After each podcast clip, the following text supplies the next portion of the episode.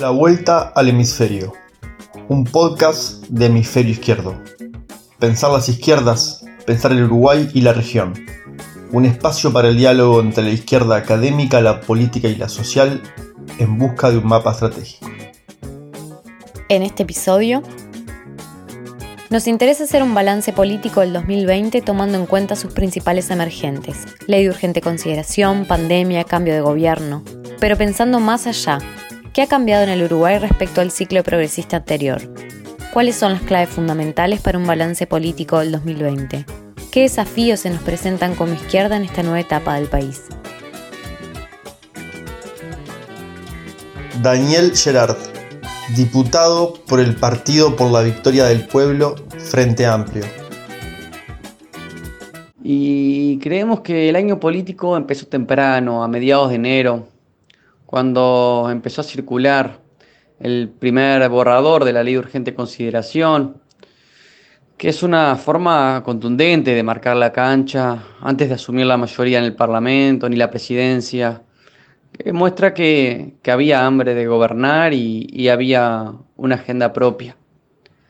A los días de asumir el nuevo presidente irrumpe la pandemia, agravando una situación económica ya deteriorada, ensanchando desigualdades y esculpando en cierta medida al gobierno de la situación. Por otro lado, el Frente Amplio no consensúa una forma de ser oposición ni en los primeros meses ni en, ni en los últimos del año en que estamos ahora.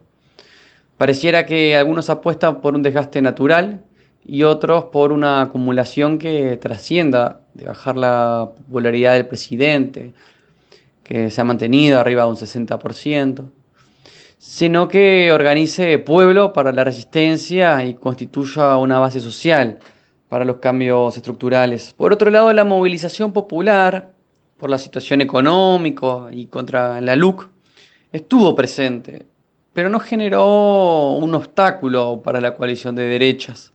Salvo algún caso puntual, estas no resultaron multitudinarias y resta claridad en las razones, si solo se explica por la pandemia o hay que también analizar otros aspectos. De todas formas, esto puede cambiar, ya que, como vimos en otros países de la región, Chile ni hablar, pero también Perú y en otro sentido Bolivia, las subjetividades y acumulaciones políticas son dinámicas y no se puede descartar que en 12 meses el escenario no sea bien diferente también en, Uruguay. Y por último, la discusión en torno a qué refrendar en la LUC entre los diferentes espacios sociales y políticos muestran los costos que tiene la falta de relacionamiento permanente que se necesita tanto para resistir al gobierno de derechas como para pasar a una ofensiva política y programática en un futuro. Quizás igual todavía estemos a tiempo para salir fortalecidos de este proceso, que sin duda la recolección de, firmas es la propuesta de resistencia que está sobre la mesa y sin esta no está clara cuál, cuál podría ser la otra.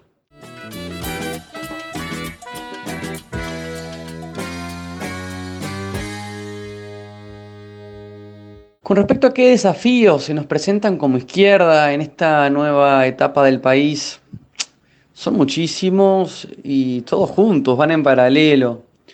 Una parte importante de la izquierda, la que se llama Frente Amplio, tiene en curso una autocrítica de sus 15 años de gobierno, tiene una elección interna trascendente para su recomposición y el desafío de ser un contramodelo allí donde aún gobierna. Esto, esto no puede pasar desapercibido, es importante. Además, junto con otras organizaciones, tiene el compromiso de recolectar en poco más de medio año 700.000 firmas. Esta tarea práctica hay que verla también como una forma privilegiada de salir a la calle a conversar de política, de la realidad, de lo que está haciendo el gobierno y del balance del periodo progresista. Todo esto lo hemos enganchado. Pero además hay que organizar pueblo, politizar pueblo en clave ideológica. Primero para resistir, luego para construir una plataforma hacia un proyecto de país diferente que no debe tener como único vehículo un cuarto gobierno del Frente Amplio, sin más. Para que tenga un tenor más transformador, quizás haya que pensar en, en fuerzas y estrategias que apuntalen su brazo izquierdo. Y por último, será fundamental la solidaridad ahora no solo como motor organizativo, sino en su sentido inmediato, asistencial, de paliar el hambre y otras necesidades de las personas, del pueblo. El ahora también importa. Debates a la izquierda de la resignación. Santiago Pérez, investigador en ciencia política, militante del colectivo Entre. Creo que si yo hago un balance me centraría más en la generalidad que en los temas de la coyuntura en particular. Por dos razones. Una, porque creo que tanto la pandemia como la LUC están eh, sobreanalizadas. O sea, no sé si yo tengo algo interesante para agregar sobre todo lo ya dicho y lo ya diagnosticado. Y dos, porque creo que lo que está pasando a nivel estructural es un poco más eh, pesado que simplemente, como ustedes dicen, el fin de eh, una relativa paz progresista pero bueno, para cumplir tiro un título de cada uno y después voy a, lo general. De la pandemia, lo que puedo rescatar es que si había algún debate sobre qué le hace la pandemia al capitalismo, ese debate está terminado. O sea, el capital se expandió, se expandió la, precariedad eh, de la vida y en mi visión no hay un cambio estructural cualitativo para, para buscar ahí. No digo que no nos haya mostrado algunas cosas, como la centralidad del trabajo, pero la respuesta del capitalismo fue una ola de despidos. Entonces, eh, como diciendo, ah, bueno, sí, mira qué importante es el trabajo, pero si no lo haces vos, eh, lo va a venir a hacer otro porque mira la cantidad de, mano de obra sobrante que tengo. Pero bueno, esto lo dirán mejor los economistas. Em, en Uruguay creo que esto se, conecta con la LUC porque junto con, esta, gestión de la pandemia son dos mecanismos de precarización de la vida en general. Quiero decir, creo que después de esto el pueblo sale más pobre y más controlado, mejor controlado. Es decir, con una pérdida de, herramientas en, la resistencia frente al Estado. Eh, creo que lo más singular de la LUC es que finalmente parece que fue eh, elegida como el campo de batalla que va a, simbolizar, al menos por ahora, eh, la resistencia al ajuste o o a la ola reaccionaria. Algo que al principio no era evidente, porque no creo que nadie piense que la LUC en sí misma es todo lo que la derecha vino a hacer, sino que es simplemente una preparación del terreno, digamos. A mi modo de ver, todavía eh, moderada respecto de, lo que pueden hacer. Pero ahora sí se eligió esa lucha por sus, por sus consecuencias directas, me parece, pero también decía como un espacio simbólico de la resistencia. Y si es así, eh, se juega mucho más que unos artículos por eso me llama un poco la atención algunas discusiones por dos o tres artículos como si fuera eso lo que realmente está en juego y no eh, el primer ensayo de articulación de las fuerzas de la resistencia eh, de esta época nueva. Y me parece realmente importante lo, que está pasando en esas discusiones porque creo que está apareciendo con más fuerza un espacio político que excede el progresismo eh, y, y que no lo hace desde la marginalidad. Y eso creo que es nuevo. Y yendo a lo general, pero pensando en Uruguay, creo que, la palabra que describe este momento es crisis, pero no estrictamente económica o, social, sino en un sentido amplio del término, ¿no? una crisis ancha, o sea, que abarca el conjunto de la organización de la vida, pero todavía no muy profunda. En particular creo que es, eh, podríamos decir que es el comienzo eh, de una crisis de época, entendiendo eh, una época como un periodo de tiempo en el que un determinado equilibrio hegemónico, ¿no? Eh, no, un equilibrio porque sea justo, ¿no? digo equilibrio en el sentido de una estabilidad hegemónica que fija los límites de la política. Eh, ¿no? Y esto no es, una metáfora, lo que estoy diciendo es, con los límites de la política, es los límites de la acción política, del pensamiento, de la imaginación política de la izquierda y de todos. Pero claro, limita especialmente la izquierda porque es una hegemonía eh, esencialmente anticomunista, creo yo. Pero bueno, creo que, esta época, como la definimos, eh, que viene de la dictadura, y ese equilibrio, eh, que es el marco de la democracia postdictadura, que es, es un poco cínico plantearlo en realidad como equilibrio porque es un equilibrio bajo amenaza de tortura y de muerte. ¿no? Creo que ese equilibrio está perdiendo estabilidad. En esos términos, además el progresismo es de alguna manera la izquierda bajo amenaza de muerte. Y creo que el fin del progresismo, que, no es el final de un gobierno, sino el agotamiento de un proyecto político en, sus propios términos, habla de, ese momento. Y también habla de ese momento que el liberalismo conservador, que hoy expresa la calle en el gobierno, pero que sabemos bien que, viene de, bien atrás, se muestre tan explícitamente, eh, pornográficamente, con un partido eh, militar que reivindica la dictadura. El liberalismo es muy celoso de nunca mostrarse directamente eh, en su relación con el autoritarismo y el pensamiento fascistoide por diversas razones, principalmente por, esa fachada de, formalismo democrático que, ellos siempre sostienen. Y que bueno, cuando, esto pasa, cuando se muestran de esa manera, eh, hay que ir a ver a nuestra historia, que no sé, quiere decir que, algo se está complicando. Eh, no quiero ser catastrofista con esto, ¿no? No estoy diciendo ni que las instituciones estén en peligro, ni que nos vayan a matar a todos, ni, ni nada el progresismo además bien puede rearticularse y reaparecer. Eh, de hecho, seguramente lo haga, pero, pero bueno, creo que sí, eh, lo, que ya no está disponible es ese, eh, ese espacio centrista como del, crecimiento eterno, que, creo que sí perdió sus condiciones de posibilidad. Pero bueno, hay que ver para qué lado cae. Hay dos opciones o, dos mundos de opciones, que se transforme en un liberal progresismo populista punitivo que en alguna medida eh, ya lo, ensayó un poco, o que se recalice hacia la izquierda, que sería fantástico y tal vez la única posibilidad de su supervivencia. Pero bueno, lo que quiero decir es que son momentos de, crisis, de renegociación, de rearticulación de las narraciones sobre lo que somos y nuestras posibilidades. Y como tales son momentos que también eh, pueden abrir algunas puertas para el pensamiento de la izquierda que, que nos permitan preguntarnos algunas cosas que hasta ahora no estaban dentro del marco de lo posible.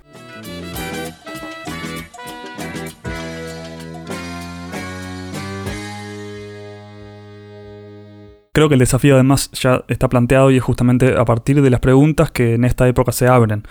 Eh, si tengo que resumirla en una, creo que es ¿qué queremos? Eh, me parece que hay una generación política que se viene formando eh, de la que me siento parte y con generación política no me refiero a una cuestión estrictamente etaria, obviamente, sino a una generación que se va constituyendo como sujeto político y, en el marco de un momento eh, histórico determinado. Eh, de hecho, tengo compañeros de sesenta y pico de años que son parte de esa construcción y ojalá yo cuando sea viejo sea como ellas y, y ellos. Pero bueno, me voy un poquito, pero creo que vale la pena. Hay un toque de Charlie García en el 83, ¿no? salida de la dictadura en Argentina, que él como que se queja de unos disturbios de un partido de fútbol que hubo o no sé qué había pasado. Entonces le dice a la gente, pero che, estamos en democracia. ¿Qué más es lo que quieren? ¿Qué quieren? Ustedes saben lo que quieren, díganme si, si saben qué es lo que quieren, ¿no? Y como que sigue preguntando eh, irónicamente qué, qué, carajo es, es lo que quiere la gente, ¿no? Y, y bueno, creo que, varios años después eh, desde esta generación nos estamos empezando a preguntar eh, qué carajo es lo que queremos en un sentido profundo, ¿no? ¿Qué, forma de vida es, la que deseamos? Y no solo eso, sino que siento que estamos también cerca de, empezar a hacernos cargo de, ese deseo. ¿Qué quiero decir con esto de hacernos cargo? Eh, digo hacernos cargo porque creo que hasta ahora veníamos teniendo una relación un poco histérica con las generaciones anteriores. ¿No? Como en esa queja de no nos dejan espacios o, necesitamos hacer un recambio generacional, etc. Creo que eso tiene dos problemas. Uno evidente, que es que pone a lo institucional en el centro, cuando creo que no lo es.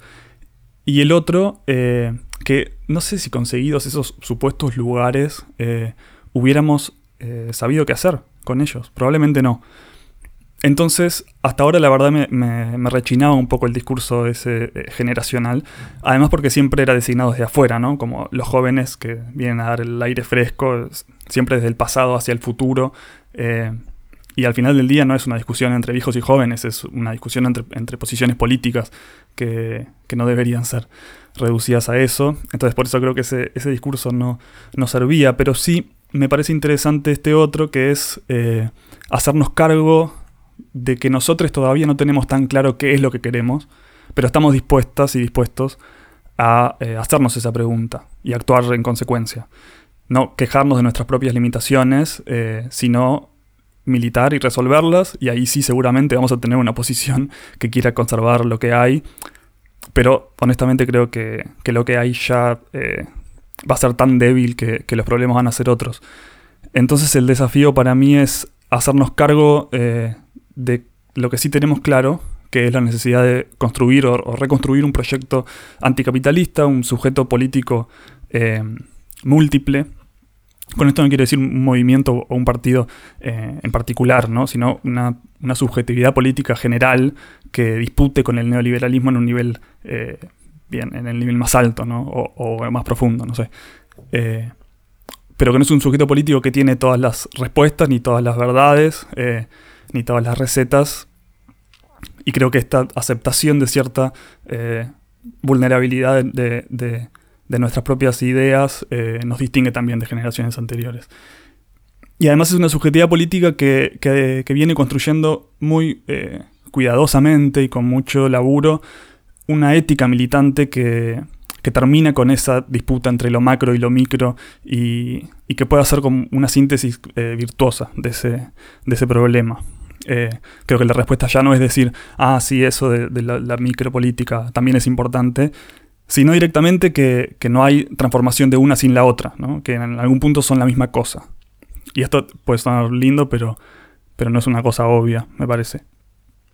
Eh, entonces, bueno, no tenemos la receta, pero, pero sí tenemos algunas ideas y con esto último que decía, además nos ayuda a transitar un proceso de, radicalización. ¿no? Eh, porque podemos, en el mejor sentido de, la palabra, sin a priori dejar a nadie afuera, es decir, eh, acompañando y promoviendo un proceso eh, general de radicalización y no penalizando a los que se acercan, ¿no? entendiendo que, si ahora se puede y antes no se podía es porque pasaron cosas en el medio, porque la estrategia de, penalizar a quienes se acercan con dudas es una estrategia realmente eh, estúpida si, si la disputa que se quiere dar es en serio, o sea, si, efectivamente queremos hacernos cargo de, lo que deseamos y, lo queremos hacer.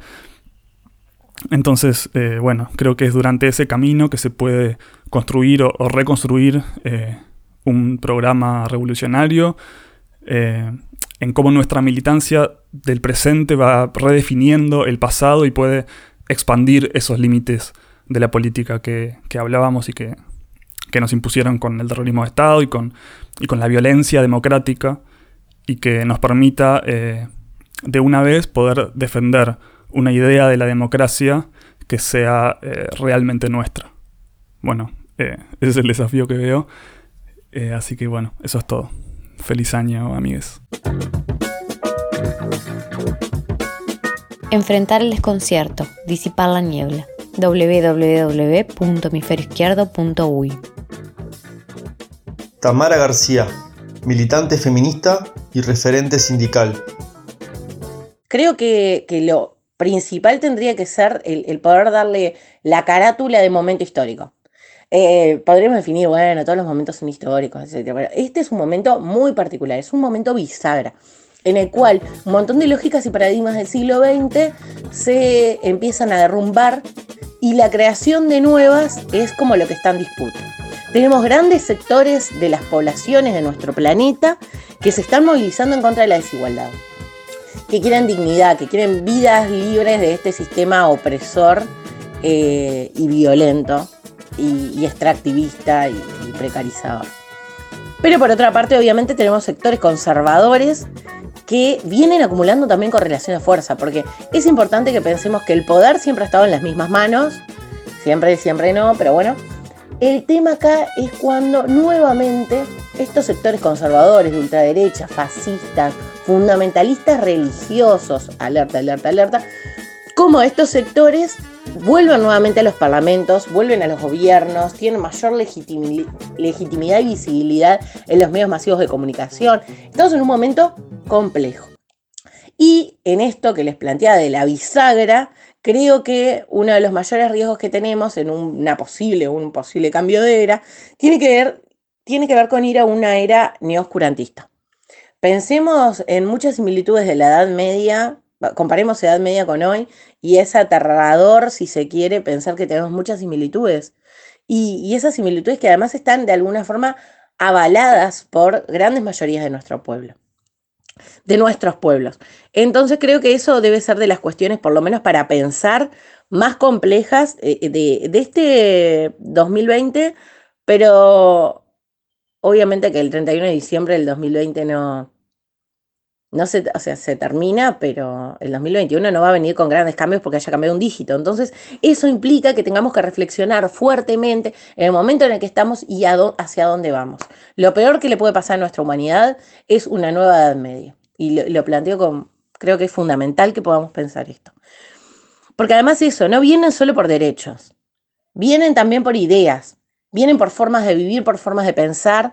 Vemos incluso eh, con muchísimo pánico cómo dentro de movimiento, del movimiento feminista hay ciertas corrientes que son excluyentes de otras. Entonces, es un momento complejo y, realmente creo que necesitamos pensarlo. Los fundamentalismos nos hacen mucho daño a todos y a todas y, y se permean en cualquier lado. Entonces, si no tenemos como las cosas como muy claras, bien definidas, eh, aumentar el diálogo todo el tiempo, peligramos. Peligramos porque, porque creo que sí, que es esto, un cambio de era. Es un momento como de reflexión que estoy teniendo y a la vez, porque realmente me parece algo sumamente importante y por eso destiné la mayor cantidad de, de este audio. Con respecto al, al nuevo gobierno, o sea, pensando en nuestro país, obviamente, tenemos que pensar, después de 15 años progresistas, un gobierno de derecha es un golpe fuerte. Y obviamente que venía con su proyecto, con un proyecto que era restaurador, que es de ajuste, y está volcado en la ley de urgente consideración. Y creo que es de nuestras mayores batallas en estos, en estos próximos meses, obviamente, para poder derogarla. Este, por, porque más allá de, de lo que implica la, la ley, hay una cuestión que tiene que ver con el aumento de la represión y del punitivismo se estarían dando como todas las condiciones para poder realmente eh, reprimir más adelante. Y nosotras podemos pensar, bueno, esto es una isla, se viene una reforma de seguridad social, pero es tripartita, no sé qué. Y no se habla en ningún lado de una reforma laboral. ¿Nosotras realmente creemos que esto es una isla y que no va a haber una reforma laboral en el Uruguay? Y a mí me parece que, que sería muy ilusas pensar eso. Y eso también es parte de querer fortalecer el aparato represor del Estado, el querer tenernos desmovilizadas en las calles. La pandemia obviamente en ese sentido les vino bien o la utilizaron en su favor para intentar desmovilizar, para generar miedo en la población. Pero en realidad tienen otras herramientas que ya las tenían pensadas desde antes que la pandemia llegara al Uruguay. La ley de urgente consideración obviamente es una.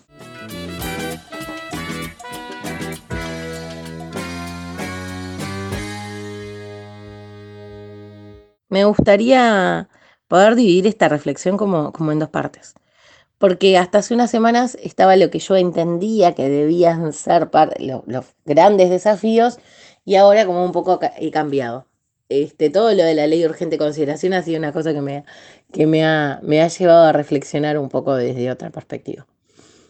Creía que, que el mayor desafío tenía que ver con, con ver cómo generaba los, generábamos los marcos de alianza en esto de la unidad del campo popular, obviamente para resistir y por otra parte para poder seguir pensando cuál es el país que queremos eh, para un futuro. Ahí en realidad creo que, que, y ahí fue de mis errores, subestimar un poco las diferencias. Creí que se iba a dar de forma natural, que después de 15 años de gobierno progresista, que podemos tener muchas diferencias, pero que avanzamos indiscutiblemente en derechos, eh, la llegada de un gobierno de derecha con las características que tiene, con la diversidad que tiene, eh, entendí que no iba a ser muy difícil poder generar ciertas alianzas, pensar en una perspectiva unida. Creo que obviamente eh, subestimé las diferencias que teníamos y subestimé los caminos que teníamos. Creo que si analizáramos, hacemos una gran conversa hoy acá, pensamos y decimos, bueno, no, las metas son, son muy similares. El problema tiene que ver en una cuestión metodológica, en una cuestión de, del camino a seguir. Y ahí creo que, que, bueno, que, que, no estamos teniendo tal vez grandes victorias. Entonces me, me gustaría poder pensar, y en eso creo que, que basé un poco el audio anterior, basarnos en, en unos desafíos diferentes, en la reconstrucción de los sueños, si se quiere. Sé que te puede sonar como medio lírico, pero creo que en las urgencias que tenemos todos los días, los militantes, no tenemos muchas posibilidades tal vez de, poder juntarnos a, pensar de vuelta. Eh, a pensar de vuelta, a escribir un montón más. No tenemos tiempo para escribir, para... Eh, dentro de los feminismos necesitamos en este momento un manifiesto, porque como les planteé en el audio anterior, los fundamentalismos también nos permean, creo que son súper peligrosos. Creo que necesitamos juntarnos desde las izquierdas y, y, pensar en todo. Pensar en todo me refiero a lo más básico, no solo una cuestión de, de, lo que soñamos por construir, sino el cómo. ¿Cómo vamos a ir forjando este camino? ¿Cómo vamos a ir forjando la unidad? Pensar en realidad, o sea, nos toca en este momento realmente el, el poder barajar y tirar de nuevo, si se quiere. Creo que esa es una excelente metáfora. Nos toca poder ponernos a pensar nuevamente en cómo militamos hasta ahora y cómo vamos a querer seguirlo haciendo. Pensar en una militancia sin exclusiones, pensar en una militancia interseccional, pensar en formas de organización más allá de las que tenemos, que también puedan ser transformadoras no solo de la sociedad, sino de nosotras mismas. Creo que, que nosotras somos parte fundamental de la sociedad también por transformar nosotras me refiero a, todas las personas y, bueno, y creo que, que, es necesario como enfocarnos en esto. Sé que pueden decir, bueno, las urgencias siguen estando, y es verdad. Y bueno, tendremos que ver entonces qué tiempo nos generamos, pero, pero es fundamental, por lo menos por las últimas experiencias que hemos tenido, los debates que se han dado dentro del campo popular y las formas en las que se han dado. Creo que necesitamos definirnos eh, lo que implica ser violento o violenta en las organizaciones sociales, lo que implica entonces también, en contrapartida, ser solidario y solidaria, eh, lo que implica llamar compañero o compañera a otra persona. Creo que es una, es una de las cuestiones importantes.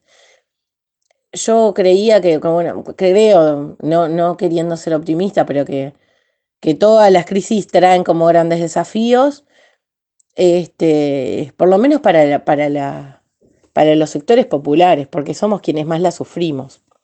Entonces también tenemos que aprovechar y pensar qué es lo, que queremos construir para adelante. Em, obviamente, por una cuestión ideológica, voy a seguir reivindicando lo que tiene que ver con la lucha de clases, con este, ideas de socialismo, pero entiendo que no todas las generaciones lo ven de la misma manera. Y no planteo ahí una cuestión sobre las juventudes, pienso en, eh, en gente más grande que tal vez eh, también perdió un poco esto de, la esperanza de construir un mundo mejor y también es nuestra, como nuestro rol el volver a enamorarnos. La vuelta al hemisferio, un podcast de hemisferio izquierdo. Pensar las izquierdas, pensar el Uruguay y la región. Un espacio para el diálogo entre la izquierda académica, la política y la social en busca de un mapa estratégico.